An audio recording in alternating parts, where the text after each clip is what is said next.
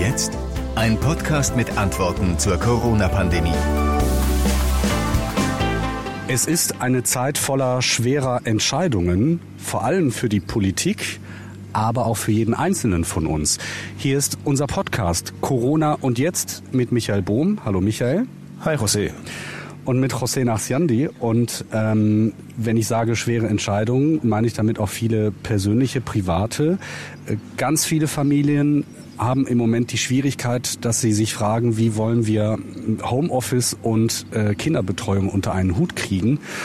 Und so habe ich mich äh, ganz persönlich zu einer äh, schweren Entscheidung durchgerungen. Als ähm, Journalisten zählen wir ja zur sogenannten systemrelevanten Berufsgruppe, ähnlich wie Lehrer, Erzieher, äh, Ärzte, Pflegekräfte und so weiter und werde das äh, heute angehen, dass ich meine Kinder in äh, Kita und äh, Schule äh, zur Notbetreuung äh, unterbringe. Mhm. Heute schon. Das ist mir nicht ganz leicht gefallen. Es ist auch, es ist ja auch, äh, es ist ja auch ein schönes Abenteuer mit den Kindern hier. Mir ist aber klar geworden, äh, in der Intensität, wie wir jetzt gerade arbeiten, von zu Hause aus Pressekonferenzen verfolgen. Eigentlich ähm, seit heute Morgen 7 Uhr telefoniere ich nur noch. Ähm, so kann ich mich äh, nicht so, wie ich das, äh, wie ich den Anspruch habe, um meine Kinder kümmern.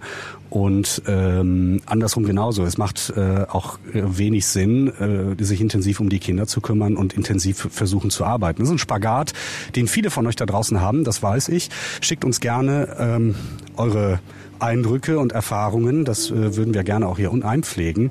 Das ist die Lage bei mir, ganz persönlich. Gibt es bei euch irgendwas Neues? Ja, ähm, es gibt persönlich bei uns auch etwas Neues. Meine Frau ist ja ähm, Kita-Erzieherin und entsprechend auch tatsächlich eine Berufsgruppe, die systemrelevant im Moment ist. Die sollen dann eben tatsächlich Leuten wie uns den Rücken frei halten. Ähm, es sieht so aus, dass jetzt wohl auch in vielen Jugendämtern dann der Erlass der Landesregierung in Nordrhein-Westfalen ähm, genauso umgesetzt wird, äh, wie er dann da eben auch steht. Tatsächlich nicht benötigtes Personal wird nach Hause geschickt, aber eben dann auf Abruf, wenn jemand wie du sich gerade eben dann anders entscheidet und sagt, das bekomme ich so beides nicht gleichzeitig gestemmt, dann wird dieses Personal in Bereitschaft eben auch aus dem Homeoffice wieder abgezogen. Und das ist genau das, was meine Frau jetzt im Moment äh, betrifft. Äh, die ist nach Hause geschickt worden. Man hat in den vergangenen Tagen ganz oft beisammengesessen und hat darauf gewartet, dass Kinder kommen. Im Moment sind es aber sehr, sehr wenige. Das sieht in äh, jeder Kita aber auch eben anders aus. Ähm, man ist jetzt in Bereitschaft und auf Abruf. Und tatsächlich, also wir sind heute jetzt äh, mit unserem Podcast der NRW Lokalradios auf allen Plattformen äh, vertreten. Schickt uns auch gerne eure Eindrücke. Wie sieht's bei euch aus?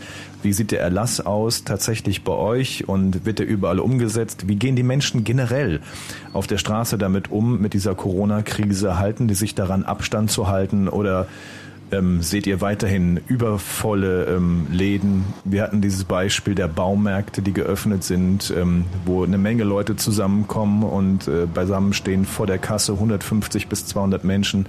Was seht ihr alles, was offen ist, was eigentlich in dieser Zeit so nicht mehr hätte sein dürfen? Das gerne uns schicken und äh, ja, wenn ihr unseren Podcast mögt, auch gerne abonnieren. Da gab es übrigens eine interessante Reaktion von einem äh, Hörer, den Namen habe ich jetzt gerade nicht auf dem Schirm, aber der sagte zu den Baumärkten, Leute, wenn bei euch in der Wohnung äh, der, der Boiler kaputt geht, er wollte ja auch, dass er schnell repariert wird, äh, wird und die ähm, Hausmeister und Handwerker dieser Welt, die müssen das Material ja irgendwo holen, äh, wo denn sonst außer im Baumarkt. Das, das äh, noch dazu.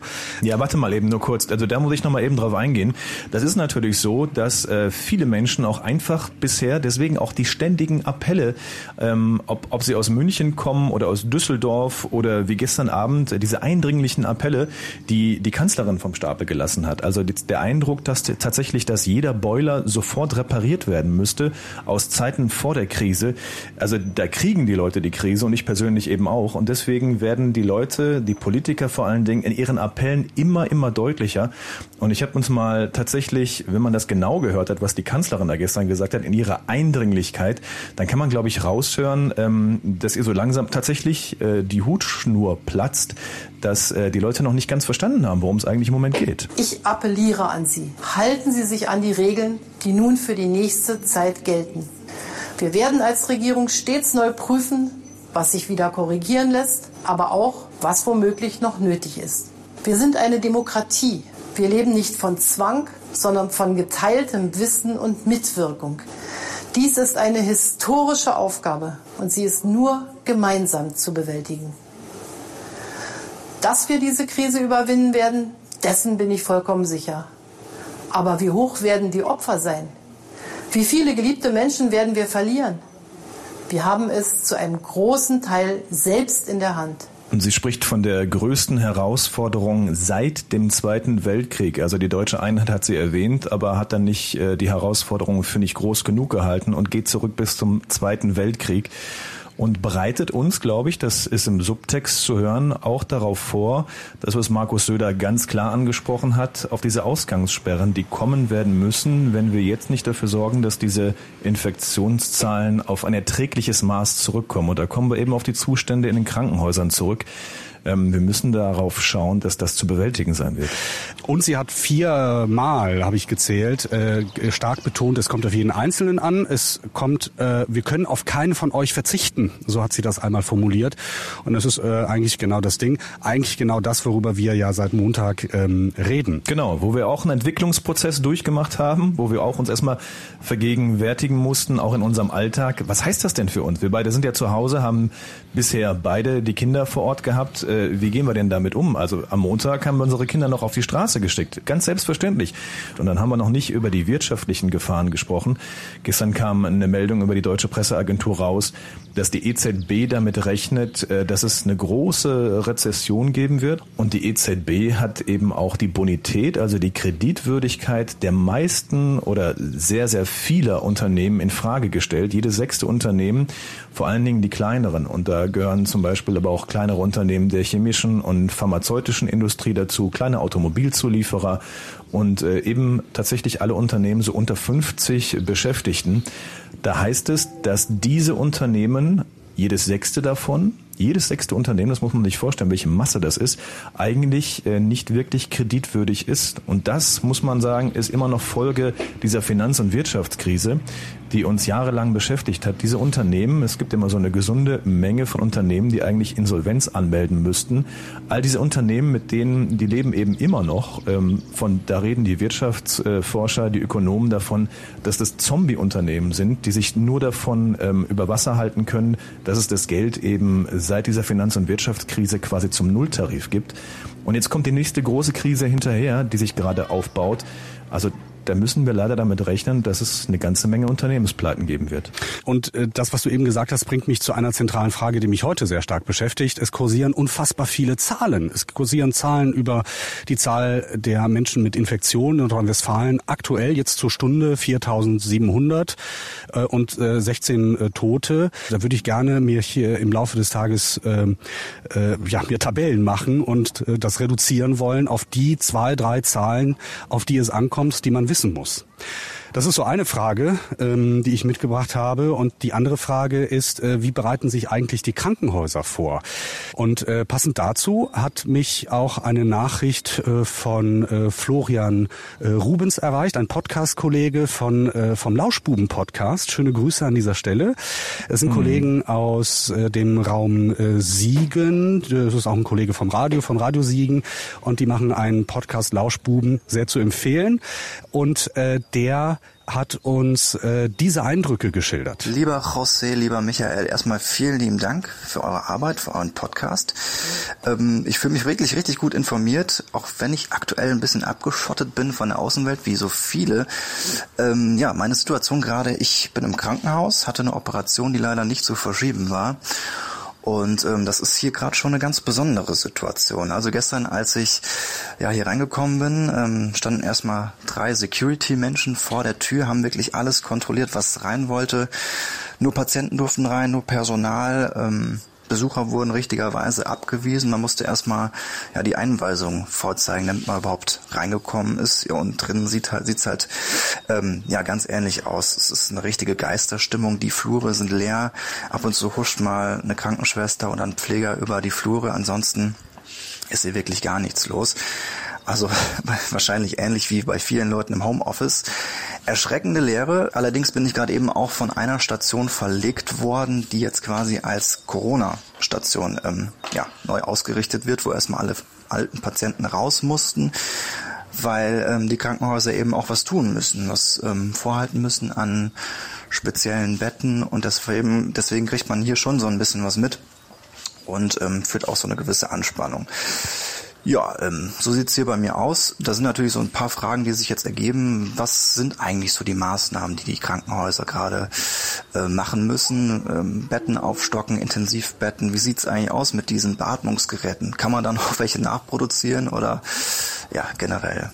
Wie sieht's da aus? Würde mich mal interessieren, ob du da was rauskriegst. Ein bisschen was davon haben wir ja schon beantwortet. Ne? Ganz klar muss man ja sagen, dass äh, Beatmungsbetten auch tatsächlich schon ähm, in Auftrag gegeben wurden, dass da ähm, mehr Stationen ähm, ja, produziert werden und der Auftrag rausgegangen ist.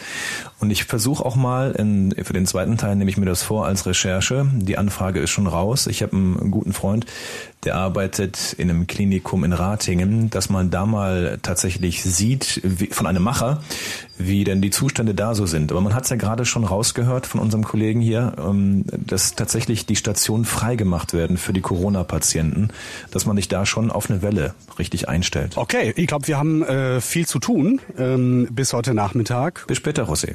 Genau, bis später. Es ist zum Kotzen. Hallo José. Hallo Michael. Was ist zum Kotzen?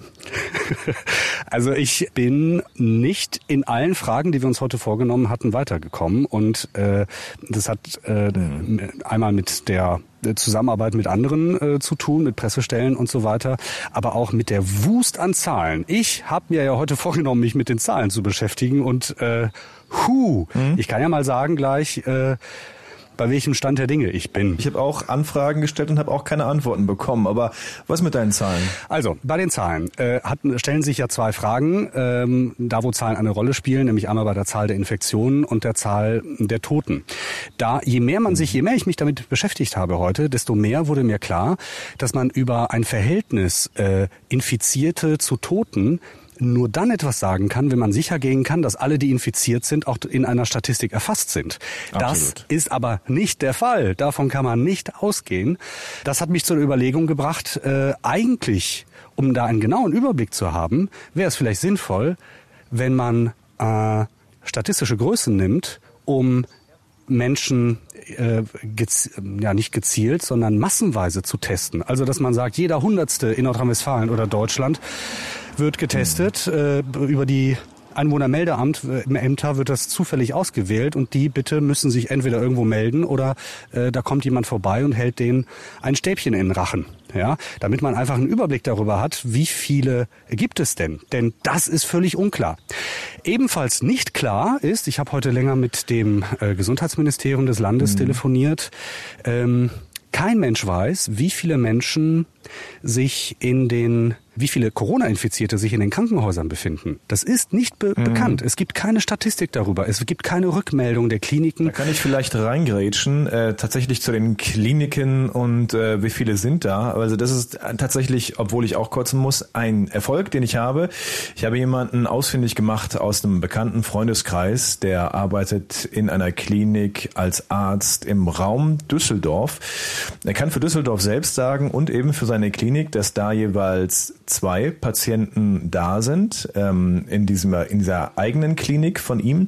Da gibt es auch äh, von diesen zwei Patienten einen Corona-Patienten, der beatmet werden muss.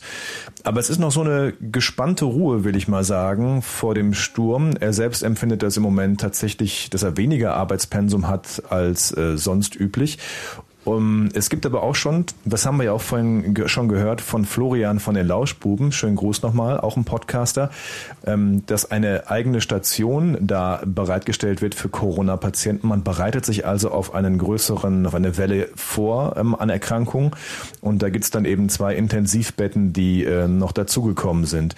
Und um auch noch Frage aufzugreifen von Florian von den Lauschbuben, es ist ja so, dass die Maßnahmen der Kliniken hochgefahren werden sollen. Das RKI RKI, der Präsident Wieler, hat ja ganz klar gesagt, wir brauchen viel, viel mehr Betten, viel, viel mehr Intensivbetten. Mhm. Wir brauchen Ärzte, die im Ruhestand sind, die aktiviert werden müssen. Und wir brauchen die Studenten, die ähm, Ärzte werden wollen, die jetzt an Beatmungsgeräten äh, ausgebildet werden müssen. Also das sind die Maßnahmen, zu denen alle Kliniken aufgerufen worden sind.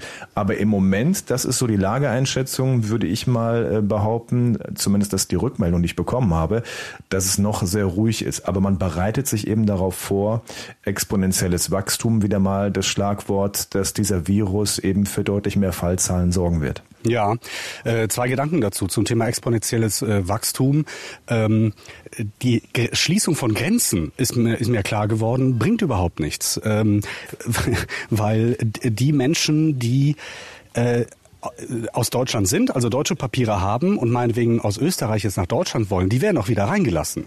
So ähm, und die die Mengen, die äh, dazukommen an möglichen Corona-Infizierten in Deutschland durch die Einreise aus dem Ausland sind um ein Vielfaches geringer als die Mengen, die infiziert werden, dadurch, dass jemand unvorsichtig ist. Weil da ist der Faktor, da geht es nämlich um Multiplikation und bei der anderen Geschichte geht es quasi um, um Plusrechnen. Das ist also äh, weitaus geringer und zu vernachlässigen. Im Grunde genommen sind das psychologische Maßnahmen.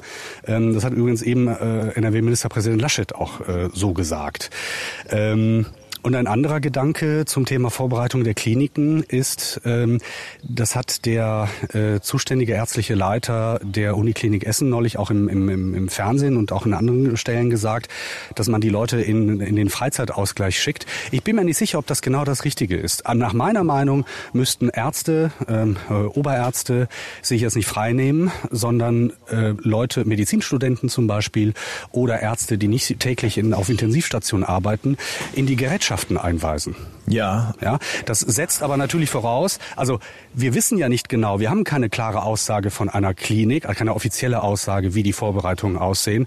Deswegen können wir da jetzt auch nur spekulieren. Aber sollte es so sein, dass die meisten jetzt erstmal nach Hause geschickt werden, hätte ich dafür, naja, nur Semi-Verständnis. Ich denke, beides, äh, beide Maßnahmen passieren zur selben Zeit. Also die Leute, die nach Hause geschickt werden, sind die gut ausgebildeten, ähm, die jetzt für Ruhe, die sich ausruhen sollen für den großen Einsturm und und äh, die anderen, die Ärzte, die schon im Ruhestand sind und die Studierenden, wo ähm, dann eben geschult werden muss, die sollen in die Kliniken kommen. Also ich denke, beide Maßnahmen äh, laufen ungefähr gleichzeitig.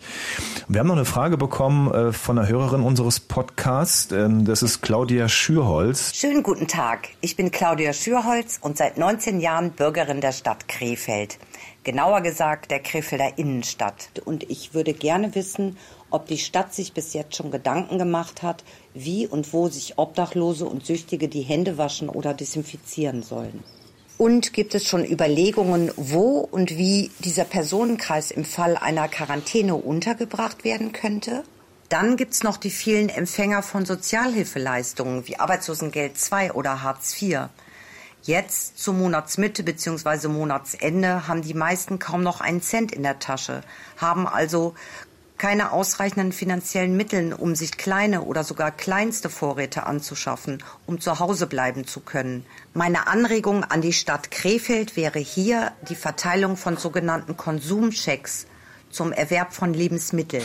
Diese Konsumchecks, oh, wow. ja, ich ja. glaube, bei vielen dieser Fragen kennen auch die Politiker und vor allen Dingen bis runter in die Kommunen, jetzt geht's ja gerade um Krefeld, aber nur stellvertretend, ähm, kennen viele Menschen im Moment noch nicht die passenden Antworten dazu. Aber diese Konsumchecks, da wird ja auch vor allen Dingen in den USA gerade darüber nachgedacht. Das hast du vorhin schon mal aufgeworfen in einem Vorgespräch, dieses Helikoptergeld tatsächlich mhm, den Leuten genau.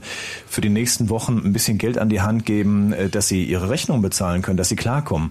Und hier geht's ja um, um die Schwächsten. Und ich glaube, auch aus der Landespolitik hast du ja gehört, dass da äh, Privatkredite, die ja. ausgezahlt werden können, noch nicht mal zurückgezahlt werden müssen. Ne? Ja, also dieses Helikoptergeld ist ja die äh, Maßnahme, die in den USA ergriffen wird. Da bekommt ja praktisch jeder Bürger äh, eine bestimmte Menge Geld, 1000 bis 4000 US-Dollar habe ich äh, gelesen. Mhm. Ähm, einfach so geschenkt, bar auf die Kralle. Ähm, ja. Das äh, gibt es in Deutschland nicht, wobei ich mir vorstellen kann, dass das durchaus eine, eine Idee ist, die in der, äh, bei der Politik in den Schubladen schlummert.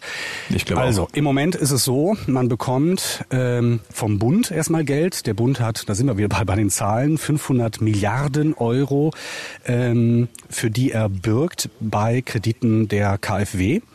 Äh, da kann man als Unternehmen, aber auch als Selbstständiger äh, hingehen und ganz schnell das Geld beantragen. Äh, das sind Kredite, die äh, günstig zurückgezahlt werden. Wenn man scheitert beim Zurückzahlen, dann äh, tritt der äh, Bund in die Haftung. Das heißt, äh, man ist dann raus sozusagen. Ähm, es gibt äh, von der KfW ein Anleiheprogramm, das ist etwas übergeordnet von 750 Milliarden Euro. Und es gibt, das hat heute Mittag äh, Armin Laschet, der Ministerpräsident in Nordrhein-Westfalen, vorgestellt, ein Rettungsschirm in Höhe von 25 Milliarden Euro. Das ist, das muss man sich mal vorstellen, ein Drittel des, des äh, Landeshaushalts. Unglaubliche Summen gerade. Ja, pass auf. Das Beste, das Geilste ist ja, er hat äh, diese Zahl genannt und schiebt direkt hinterher, sollte mehr gebraucht werden, wird es mehr geben. Das hört man Ja? die ganze Zeit eigentlich, Also- genau wie in der Finanz- und Wirtschaftskrise. Koste es, was es wolle. Das sind Ja. im Moment äh, Sätze, die die ganze Zeit fallen. Koste es, was es wolle. Die wollen da so viel Geld reinpumpen. Da geht's natürlich um diesen psychologischen Effekt. Und man sieht an den Aktienmärkten, ich weiß nicht, ob du, ob du mal schaust, was da die letzten Wochen passiert ist mit dem DAX. Der ist ja weggeschmolzen wie Ja, ja, auf, auf unter 9000, glaube ich, im Moment. Ne? also wie Eis in der Sonne, das schmilzt alles und es verpufft. Normalerweise hätte sowas für ein Kursfeuerwerk gehört, wenn jemand sagt, wir schmeißen die Notenpressen an, wir hauen 25 Milliarden Euro in den Markt, wir kaufen alle Anleihen bis Ende des Jahres. Das, das, das verpufft alles. Also da rechnen viele eben damit, dass es zu Insolvenzen Ja. kommen wird. Ähm, Nochmal zurück zu Claudia, weil ich das nicht so schnell abhandeln wollte. Ich habe ja für Claudia auch nachgefragt, tatsächlich Ja. bei der Stadt Krefeld. Ach so. Es war schwierig, überhaupt jemanden im, im Presseamt ähm, zu bekommen, Claudia, aber ich habe dann jemanden erreicht und habe deine Frage da platziert und hoffe natürlich auch auf Antworten. Äh, ich habe alles komplett übergeben. Ich rechne mal damit, dass aber gerade über diese Fragen äh, nachgedacht werden muss und wie gesagt, alle Kommunen damit zu tun haben im Moment und es ist eine antwortarme Zeit im Moment, weil so viele Fragen gestellt werden. Vielleicht noch einen kurzen Nachtrag zu den 25 Milliarden in Nordrhein-Westfalen. Die werden natürlich über Bürgschaften ähm, aus, ausgegeben, ausgezahlt, aber auch äh, über die Finanzämter. Das bedeutet, Unternehmen wird die Steuerlast gestundet. Ähm, die dürfen sich Zeit lassen. Das Drastische an diesen Schritten zeigt, dass äh, die Lage einfach ernst ist. Es gibt einen, einen interessanten Satz, den ich heute gelernt habe. Ähm, lieber jetzt mit unfassbar viel Geld die wirtschaftlichen Strukturen, die es gibt, retten, als hinterher eine völlig kaputte Wirtschaft wieder aufbauen müssen. Das ist nämlich vielfach teurer. Ich möchte nur eins noch dazu sagen, ähm, weil wir das vorhin auch schon mal angesprochen haben. Wir hatten nach der Finanz- und Wirtschaftskrise haben wir eine Menge Firmen auch mit durchgezogen, die nicht wirklich überlebensfähig waren mit ganz billigem Geld. Davon sind wir von dieser Nullzinspolitik äh, sind wir nie ganz weggekommen. Äh, diese diese gewisse Selbstreinigung einer Krise. Ähm, die möchte ich gar nicht weiter ausführen, weil der Gedanke auch ein bisschen böse ist. Aber eine gewisse Selbstreinigung ist natürlich auch immer eine ganz gute Sache. Gerade habe ich mit einem Kumpel gesprochen, der ähm, muss jetzt auch tatsächlich äh, in Kurzarbeit gehen. Da hat die Firma eben auch gesagt, im Moment haben wir überhaupt keine Auslastung. Davon sind natürlich viele Menschen betroffen. Das ist, sind alles ganz große Schicksale. Aber was ich im Netz beobachtet habe, das ist ganz interessant. Die Oberbürgermeisterin äh, von Köln, Henriette Reker, hast du da gehört, ihren Appell? Es Äh, ist auch interessant, ne? Tatsächlich. Sie sagt das nochmal in, in krasserer Form, als es die Kanzlerin gestern gesagt hat. Leute, es ist nicht die Zeit dafür, sich in den Biergarten zu setzen und Kölsch zu trinken. Es ist die Zeit, zu Hause zu bleiben. Und das findet großen Anklang im Netz gerade. Also es gibt auf jeden Fall bei WhatsApp gerade im Status vieler Menschen äh, diesen, diesen Streichhölzer, die aneinander sind, wo man sieht, da sind von fünf schon komplett weggebrannt, weil Streichholz an Streichholz äh, liegt. Ja. Und dann ist eben ein Streichholz weggezogen um ein paar Zentimeter. Und damit ist diese, diese Kette an Infektionen, das ist natürlich übertragen zu sehen, ist dann unterbrochen. Also es kommt langsam immer mehr an, aber vorhin hat hier bei uns an der Tür ein Junge gestanden, Freund von äh, meinen beiden Söhnen, und hat die beiden wieder abholen wollen und hat grinsend gesagt, man kriegt im Moment kaum mehr ein Kind auf die Straße zum Spielen. Also es kommt so langsam an, hoffe ich. Also die Antworten, die wir heute Nachmittag äh, liefern konnten, also ich hatte ja versprochen, vielleicht die eine entscheidende Zahl äh, zu, zu finden, die heute eine Rolle spielt. Da würde ich eher zu den 25 Milliarden Euro für Nordrhein-Westfalen tendieren, weil das im Verhältnis zu dem, was das Land im Jahr ausgibt, natürlich kolossal ist. Ähm, äh, die, die, gibt es nicht. Es gibt zu viele Zahlen, um da eine Ordnung reinzukriegen. Und wir arbeiten weiter an den Antworten. Es fehlt uns noch zu sagen, dass wir ja. inzwischen äh, überall dort zu hören und downzuladen sind, wo es Podcasts gibt. Alle Plattformen. Im gut sortierten Podcasthandel. ja. Genau, und da freuen wir uns über Feedback, wenn ihr was habt, wenn ihr Fragen habt, äh, die wir gerne beantworten. Wie gesagt, heute sind es ein paar Antworten. Nicht alle haben wir finden können, aber wir sind dran. Abonniert uns gern und lasst uns ein Feedback da. Für heute sind wir dann raus. Michael Bohm und José Nassiandi. Mach's gut, José. Bis morgen.